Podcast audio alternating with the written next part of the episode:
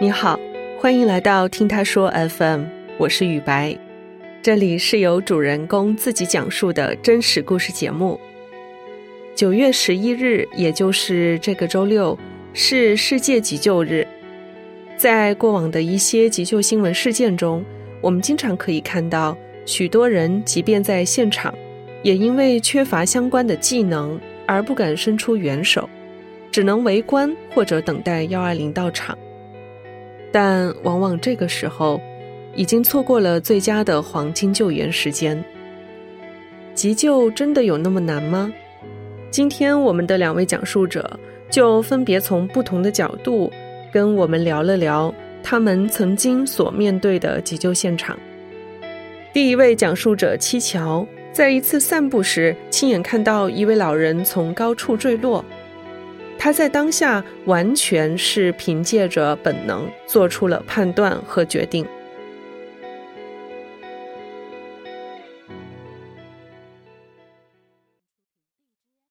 我是七桥，一名八零后，我老家是在山东，我现在在深圳生活。我是一名实习律师。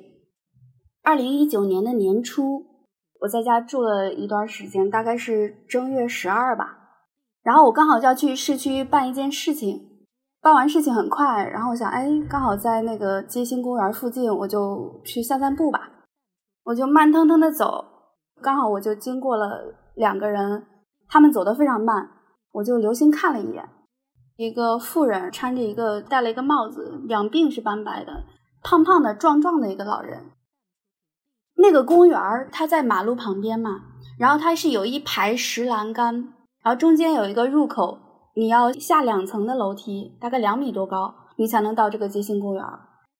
其实天气很冷，整个公园都没什么人，我就下去了。我下去那个楼梯刚好想说，哎，我到哪去坐一坐？这个时候就听到后面发出一声“咚”的一个很沉闷的，但是同时又很响的那么一声。你能感到什么东西就重重的砸在地上，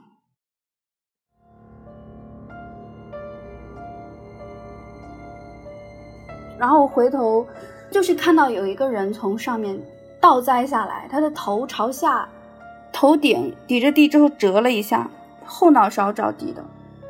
他的头到腰部的位置是贴着墙。稍微歪一点，然后他那个腿就斜在旁边，就是整个状态是非常吓人的，我难以判断他是谁。同时也听到一声嚎叫，我就抬头往上看，就是刚才我经过的那个妇人，才知道这个叔叔就是刚刚那个老人。看到妇人在哭，我就赶紧掏出手机来打幺二零，旁边的人也都围过来了，离着大概两三米的样子就看嘛。直到我打完电话，那个妇人下来前后两三分钟的时间，她都没有醒，她是昏迷的。我们也不太敢轻易的动她。这个时候，就是从公厕里出来了一个大叔，就帮忙把老人放平，不要再头着地了，腿就是一个直着一个弯着，我们也不敢给他扯开。过了大概一会儿，家属在跟我说，我想给我女儿打个电话，但是我拨不出去。他手太颤了，我说你先别急，我们最重要的是打电话给医生，然后我看一下检查一下老人到底是有哪里受伤，他头上就磕破了，就是一直在缓慢的流血，往下一直流。然后那个大哥也帮忙，就是稍微把他扶起来一点。这个时候这个老人醒了，他就发出了哎呦这样的疼痛声，头上一直在滴落那些血，但是他的腿就还是没有动。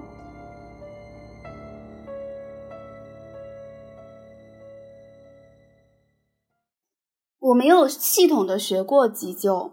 我就是很爱看医患剧，就是我我看一个美剧叫《实习医生格雷》，就这里面就是每天要处理各种伤患。我第一个唤起的关于这方面的记忆就是，比如说你被车撞了，或者你从哪儿跌落，最好是不要动。可能你的脊椎或者是哪里有问题，你暂时看不到，但是你一动，可能给他就没有救到他，你反而伤害了他。所以我就说尽量让他不要动。就在这会儿，他不仅发出疼痛声，他还要求要站起来。他说：“我难受，快把我扶起来，让我走走。我说：“叔叔，你现在不要动，你现在从那么高的地方摔下来，不知道伤到哪里。你坐一会儿，医生马上就到了。”然后他就说：“我很难受，我起来就舒服了。”那旁边的这位家属很六神无主，那就看着我，感觉他在向我求助，但是我就只知道这一点：不要站起来。然后我说：“那个头上的伤口不要擦到伤到的地方，擦周围。”就在这个时候，我们县市的幺二零打电话给我了。我说你们大概多久能到？他说三四分钟吧。我说那我能做什么吗？他说找一个干净的布摁住那个伤口，就家属的那个围巾，我们就拿着这个围巾去摁着那个大叔的头。然后我们就这样摁着的时候，这大叔一定要站起来，他就是要起来。他说扶我起来，站起来我就舒服了。我现在不舒服都是因为我坐着。我就死认这个理儿，我就说不行，我说真的不能起来，叔叔你再忍一忍，医生马上就到了，你看他都给我打电话了，我真的很害怕你万一再把哪儿伤着了。然后老人又对旁边的人跟他们说：“你叫他闭嘴，滚，别听他的。”然后就骂了我一句，挥舞着胳膊想要打我。我正在按着他的伤口，我就被他这个反应有点吓到了，我就站起来了，就往后退了两步。在那里一直在骂我，我当即我就想说怎么办？怎么办？我千万不要起来！就在这个时候，救护车来了，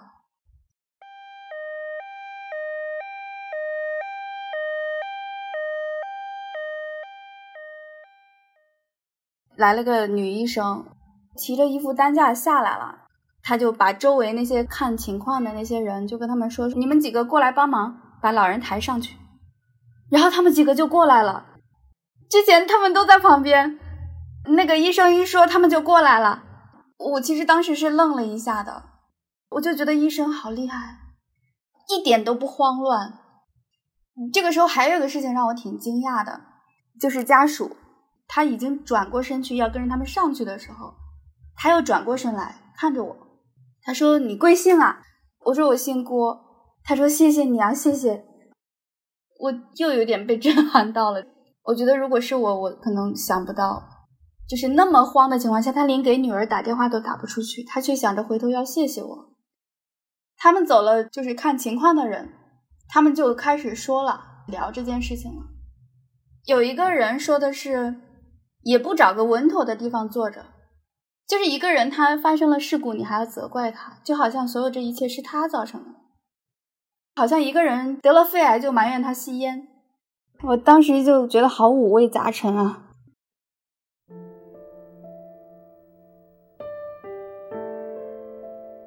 我就找了个公园的角落，站在那哭了一会儿，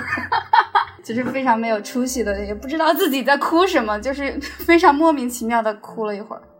那个感觉是非常惊恐，就觉得人好脆弱，巨大而脆弱。我当时想的是，如果社会新闻上没有出现这件事情，那它就是没事。我哭完之后，我是找到对面的一个肯德基坐下，喝了一杯拿铁。我觉得我需要一点甜的东西，因为平时我是喝美式或者是手冲的，我很少会喝甜的加奶的咖啡。然后那个时候，我边喝边跟我朋友去聊这件事情，问我朋友，我说我不知道为什么他对我那么大的敌意。然后我朋友后来说的话就解答了我的疑惑。他说：“你一直在阻止他自己做决定，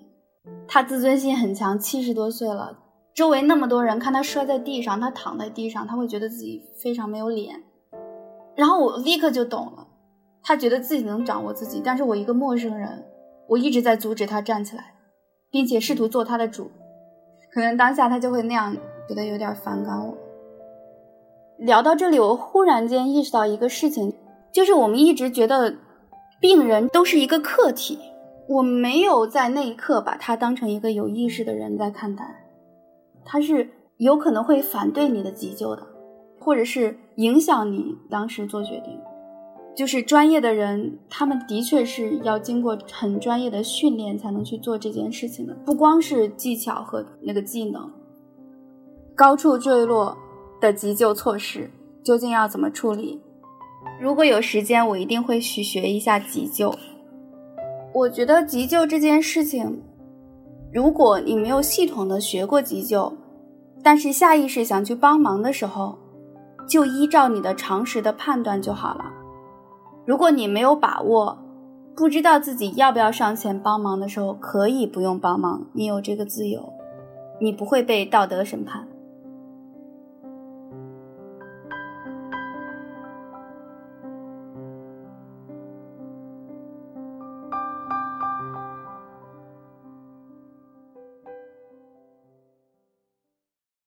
针对七桥提出的关于高处坠落的急救措施是怎样的这一问题，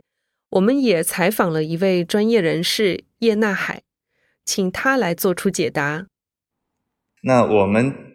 看到这种情况的时候，特别是如果你是第一现场的目击者，你看见老爷爷是从楼梯上摔落下去，然后是这么一个状态的话呢，我们在靠近他的时候，其实是不应该去给他做一个。体位的一个移动呀，去搀扶呀，让他站起来，这些都是一个错误的动作。特别是老年人，因为他钙质的一个问题，他可能会骨质疏松啊，骨头比较脆，摔落的时候可能会存在一个骨裂，甚至是骨折的一个风险。那第二个，这么高处下来，颈椎和脊柱可能会存在一个损伤，那我们不确定，所以我们不能够。第三方的一个外力的介入，去给他进行一个姿态的一个摆动，让他坐起来或躺下。那我们怎么去做呢？第一，同样还是去看他有没有反应，有没有意识，能不能回应你的问题。先安抚这位老爷爷。如果我们太过着急，甚至比他着急，要他不要动，你不要动，这样子会让他更加紧张，或者说更加想要站起来赶紧离开的这种情况。这时候我们就要表明自己的身份，说我是谁谁谁，我是来帮你的，你不要紧张，我帮你打了幺二零，就尽量缓和温柔的跟他说，对他的心理上有一个安抚安慰，然后就要问他第二个东西，你记不记得刚刚是怎么摔下来的？因为高坠伤、颅脑的损伤，我们也是要考虑到的。只要有这个短暂的失忆，或者说头痛、眩晕，甚至有呕吐，如果看见呕吐的话，颅脑损伤的这个。几率就非常大。如果他都说没有的话，那我们就要做第二件事情。哎，有没有感觉哪里特别痛的？因为人摔完之后很紧张，身体会分泌大量的肾上腺素，它会让我们的身体的一个疼痛的痛感会降低。这个安抚的期间就是让他的生理和心理去适应这个疼痛，去感受哎有没有痛的地方。那如果他说有。那我们也是用肉眼去呃查体看一看，哎有没有哪些地方是有形变的呀？如果有的话，那可能要考虑骨折的这个风险。那如果都没有的话，他的对话呀，他的意识都比较好的话，我们可以尝试着建议他慢慢的躺下来侧卧，或者说可以尝试让他自己坐起来，一定是让他自己做。你不能外力的去帮助他，因为他自己做的过程当中，如果感觉有不适的话，他会马上停止。但你帮他的话，你不知道。如果他说哎不行，那这个时候你可以介入，给他做一个辅助的一个固定，不要让他动。如果他能坐起来的话呢，那就让他坐着休息，等幺二零到场。因为很多情况，他的恶化是需要一定时间的。可能当时看上去是活蹦乱跳，一点事情都没有，但是可能几个小时之后会突然恶化。即使这个人他说没问题，但我们也建议他进一步的去入院去进行这个检查。叶纳海从事应急救援工作将近七个年头了。原本呢，他只是一个普通的上班族，后来转型成为了一名应急安全培训师。我们也来听听他这七年里都经历了哪些救援现场。大家好，我是来自角度应急的培训老师，我姓叶。那平时呢，大家会叫我大海老师。主要是在广州这个地区生活和工作，同时也会在全国各地到处去跑。那我从事应急救援的这个行业已经七到八年了，会做一些社会培训和辅助救援。出来社会工作之后，因为身边有一些朋友，他们是从事应急救援呀，还有从事一些民间反扒的工作，当时是受他们的影响，就慢慢的往这个行业去靠拢，就进了这一行。加入这个反扒的这个志愿者队伍之后，经过一些系统的学习啊，那我就再回想起我当时读书的那个时候出现的一件事情，就是我在公交车上被偷了。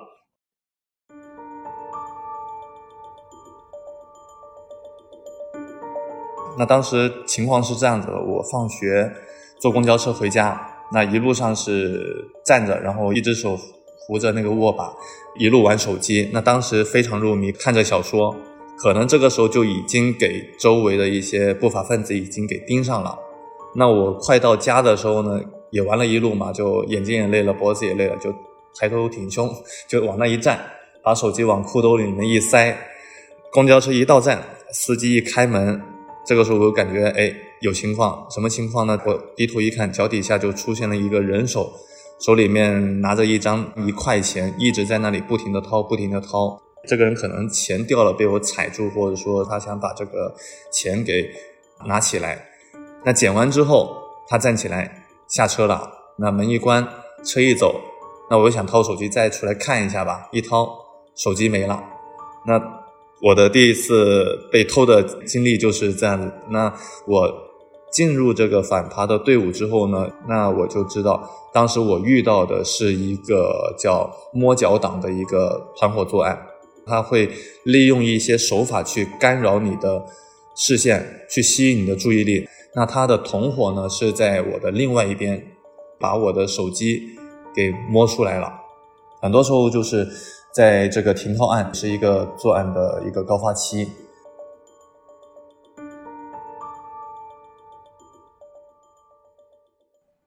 我从一线的反扒支援工作转型到现在的应急救援的培训，是因为当时有一个比较恶劣的一个治安事件。二零一零年在东莞。有一个反扒的民间组织，那其中里面有一位也是反扒的志愿者吧，因为一些长期的这个反扒工作，那可能会遭到一些报复性的行为，那最终是造成这名反扒人士不幸遇难的。当时的反扒工作就也是比较沮丧、比较低沉的一个期间，这个期间我们也是刚好就。成立一个志愿者队伍吧，叫平安广州志愿服务总队，那就专门从事咱们的消防呀、反扒反盗呀、各种各样安全的一个社会的一个课程普培，开始从一线的直接去做，转型到了教会更多的人去发现危险、识别危险和降低危险。在训练的时候，因为训练的时候都会。只顾着速度，只顾着快速的完成，就考虑的东西会欠缺一点。就有两件事情是挺严重的。那第一个就是我们在在室内做一个格斗体适能，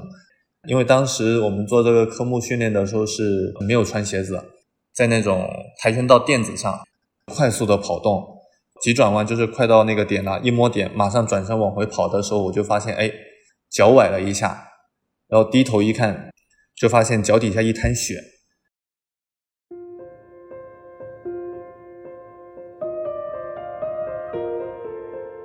那当时想着这个弄脏了还得自己搞干净，就一蹦一跳赶紧跳到门口去，然后再抬起来，就发现我的左脚的大拇脚趾就掉在那里晃呀晃呀晃，就剩下一点皮肉连在一起，茧和嫩肉交接的地方。直接撕裂，皮肤脱套，很疼。然后，那就弄起来，然后去了社区医院。社区医院说搞不了，啊，那就去大医院吧。去大医院，好，一进去，那我就躺在他那个手术室，就做了消毒，做了局麻，清洗。打完麻药是能看到骨头的那种，因为本身脚就没什么肉嘛，有二乘二左右吧，一一个大肉块就一点点连在那里。当时医生带着一个实习医生来做这个手术，都缝回去了。实习医生缝的，因为当时也有一定的基础嘛，我就看着他缝。打完麻药，我就能感觉到那根线在肉里面拉扯的那个感觉。缝完之后，哎，可能实习医生就缝的可能不太好吧。老医生就跟他说，缝完之后要对一下皮。那实习医生说，什么是对皮呀？我这个时候我又嘴太快了，我就说就是缝完之后对一对皮，把它给对整齐了，不要到时候长的时候长歪了。嗯，然后那个医生说你学过呀？我说我了解一点点，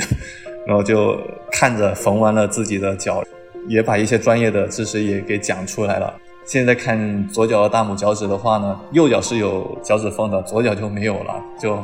可能对皮的那一下没对整齐吧，现在就可能长长歪了。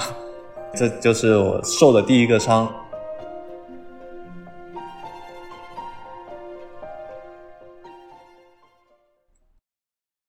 那第二个伤呢，就是我们在海训，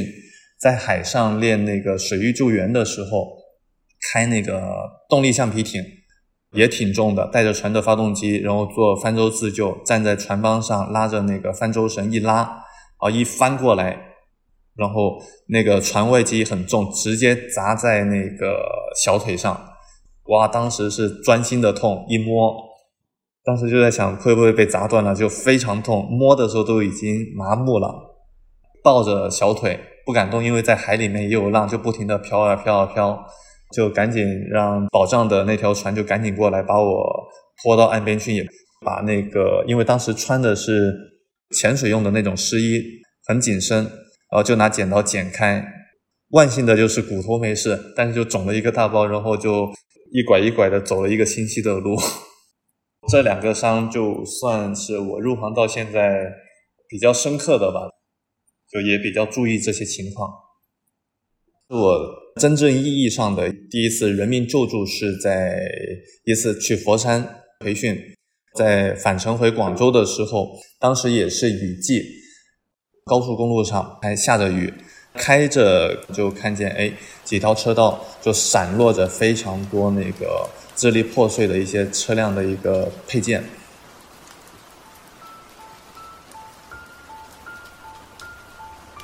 那再往前开呢，就看见两辆大货车经过碰撞之后，一左一右，一个在快车道，那另外一辆车呢就停在了紧急车道。那在他们俩中间就散落着非常多的瓷片，基本上就是将四条车道全部密密麻麻的封起来了。因为当时我们也是穿着制服嘛。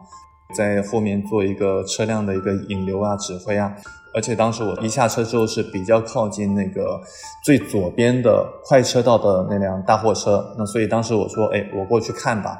第一眼看到的就是这名司机可能已经不行了，或者说这名司机已经没有了，因为当时我靠过去的时候看见的一个情况呢是，这么说起的话，可能就是头皮发麻，因为他车辆行驶的时候车速很快，一碰撞。护栏和护栏之间，它分离，然后分离开的那一部分直接插向驾驶室方向盘正中间，司机的那个位置直接穿进去了。那个位置对的太准确了，当时脑海里面的画面就是情况会比较惨烈吧。那但是也要上去再次确认，我就顺着那个护栏踩着护栏，然后手扒着那个车窗，还有那个后视镜扒着，然后往上看。上去其实就已经有点脚软了，就因为第一次出这种现场，第一次救援嘛，也有这个画面感。因为当时下着雨，他的驾驶舱里面也开着空调，玻璃上就全是那个水雾，看不清里面是什么东西。手一擦玻璃，然后里面就一个人头转过来和我四目相对，那当时我是吓了一跳，一个人头。但是下一秒呢，他就跟我说了一句话，他也很害怕，直接跟我招手，他说：“哎，不关我事，不是我撞的，是那辆车撞的我。”那当时听到他说话的时候，就感觉哎，这个人是没什么事的，然后再低头看一看，那个护栏没有插到他的身体，就从旁边过去了。这名司机下来的时候呢，就只有一点皮外伤，就非常幸运，不幸中的万幸，没有造成一个人员的伤亡。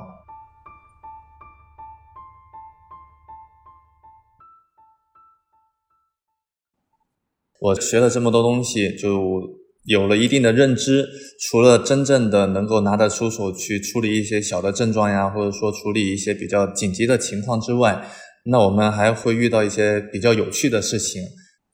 那次事情是这样子的：我们一帮人，全国各地有四五十号人一起聚集到重庆梁平集训。有一天我们培训完了，开着车往回走，哎，就发现前面。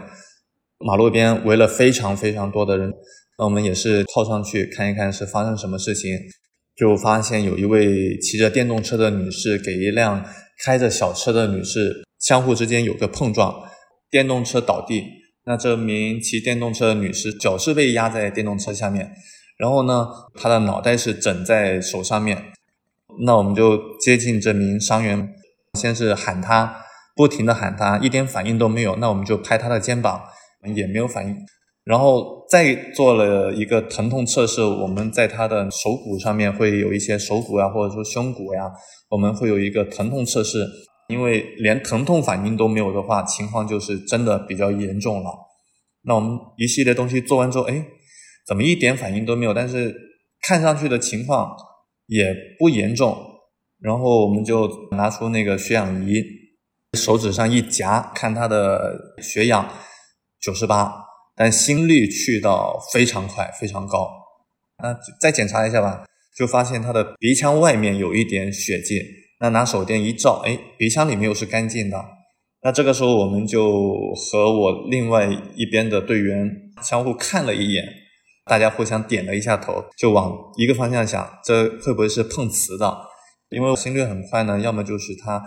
就是说，假设他是碰瓷的，我今天碰个瓷，怎么今天来了四五十号救援队的围着我？他紧张导致心率加快。那第二个可能有内出血，所以这个是我们的心脏会有一个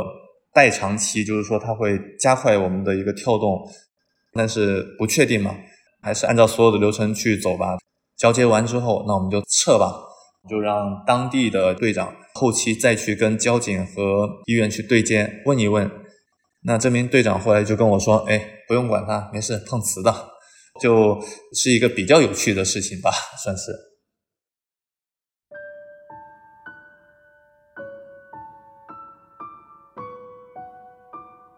因为我们经常去的学校做消防演习嘛，后来我们办公室就接到那个学校的电话，就说了这么一件事情：那有一位小女孩就跟她家里人一起去外出去吃饭，到一个酒店。可能酒店也各方面的设施里面也比较拥挤，吃饭的过程当中呢，就突然断电。那断电之后呢，呃，就只有那个应急灯微暗的一些灯光，然后就听见有人在大声的喊着火了。那现场的这个浓烟也起来了。那当时基本上里面的人都是比较紧张的，有站起来想赶紧跑出去的，但是当时也有烟，在这种。比较紧张的情况下，也比较嘈杂混乱的情况下，这名小女孩就用了最快的速度，将她这一桌人还有周围一些大人，第一时间马上带离了这个酒店，就从消防通道安全出口第一时间迅速的出去了。去到每一个地方都要观察离我们最近的这些灭火器啊、消防栓呀，还有安全出口它的位置，还有距离在哪里。一旦发生这种事故的话，我们能够最快时间从这些地方去撤离。就因为他记住了，就比别人多一份经验，多一个机会。我的同事在对他的一些学员上完这个课之后，那隔了可能也是有差不多一年的时间，他的这名学员给他发了一个微信，就跟我的同事说：“我今天救人了。”就说他在出差的路上。有一名倒地的行人，当时也是很多人在围观，但是没有人懂得怎么急救。但是倒地之后，如果是出现了心脏骤停的话，咱们的黄金时间只有四分钟，所以等幺二零来的话呢，其实等来的很多时候就是一个遗憾。这名学员呢，他就上去了，他就是判断他的一个反应，判断他的呼吸，发现都没有了，就马上对他进行了心肺复苏。还有给他做了人工呼吸，一直坚持到幺二零到场，然后给医生交接。这名患者他最后是被救回来了。其实教人的过程当中，不单单是帮助别人，其实也是帮助自己嘛。那如果我自己出问题了，那我相信就会发挥作用。就比如说我女儿吧，她在很小的时候刚出生那一会，小朋友喝奶都会吐奶嘛。那大部分的家长可能一看见小朋友一吐奶，就赶紧抱起来、竖起来，然后赶紧去拍他。那其实这个做法是非常错误的。一竖起来，你再拍它的话呢，有可能会造成这个奶会回流，会呛到我们的气道，甚至进到我们的肺里面，造成一个吸入性的一个肺炎，甚至当场就造成一个气道的一个梗阻。我女儿小的时候，她喝完奶缓一缓之后，大概有十几二十分钟放到床上，就会经常看到我的小朋友会像喷泉一样，那些奶不停的往外喷，往外喷。那我老婆他们就会很紧张，那我也会很紧张，但是理性就压住了感性，不能马上抱起来，就第一时间不能够让他仰躺着嘴向上，将他摆一个侧卧，就让他全部吐完了，吐完之后先擦干净嘴巴旁边的这些东西，然后再慢慢的抱起来，这是一个情况。那第二个情况，因为我女儿她小的时候非常喜欢吃馒头和包子，吃的比较急。那有几次都是早上，我和她一起吃早餐，吃着吃着我就听见她在咳嗽，声音都变了。当时给我听到的感觉就是有东西进到气道里面，就那种漏气的声音。那我就也是赶紧把她抱起来，做了一个婴儿的一个海姆立克的一个解除手法，三明治手法，夹住小朋友在他的后背肩胛骨连成一线的正中间，就不停的去拍击。不停的拍击，如果还不出不来的话呢，那我们需要转过来，在他的胸部、胸骨的上方，也是去按压五次，不停的重复。但是当时我就看他的情况不是太严重，就只在做了背部拍击，他的馒头也是出来了。如果我当时是没有学过这些知识的话，可能应付不了这个情况，那我的小朋友可能他的情况也会持续的恶化下去。对这些症状情况有一定的认知之后，那我就能够比较从容的去处理它。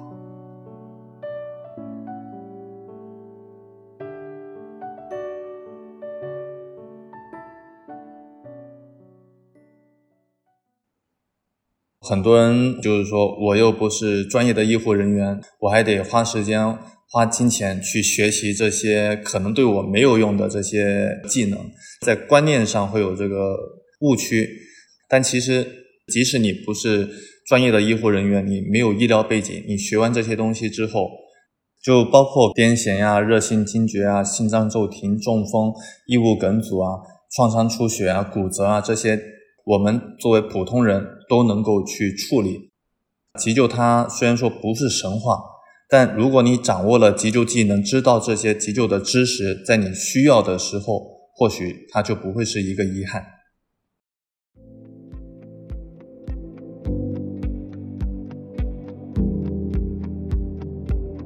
希望我们每一个人都能掌握一些急救常识和技能，这样身边的悲剧才会越来越少。你现在正在收听的是真人故事节目《听他说 FM》，我是主播雨白。跟本故事有关的更多的细节、图片和文字，我们都在微信公众号“听他说 FM” 同步推送，欢迎关注。如果你想分享你的故事，或是倾诉你的困惑，请跟我们联系。愿你的每个心声都有人倾听，每个故事都有回音。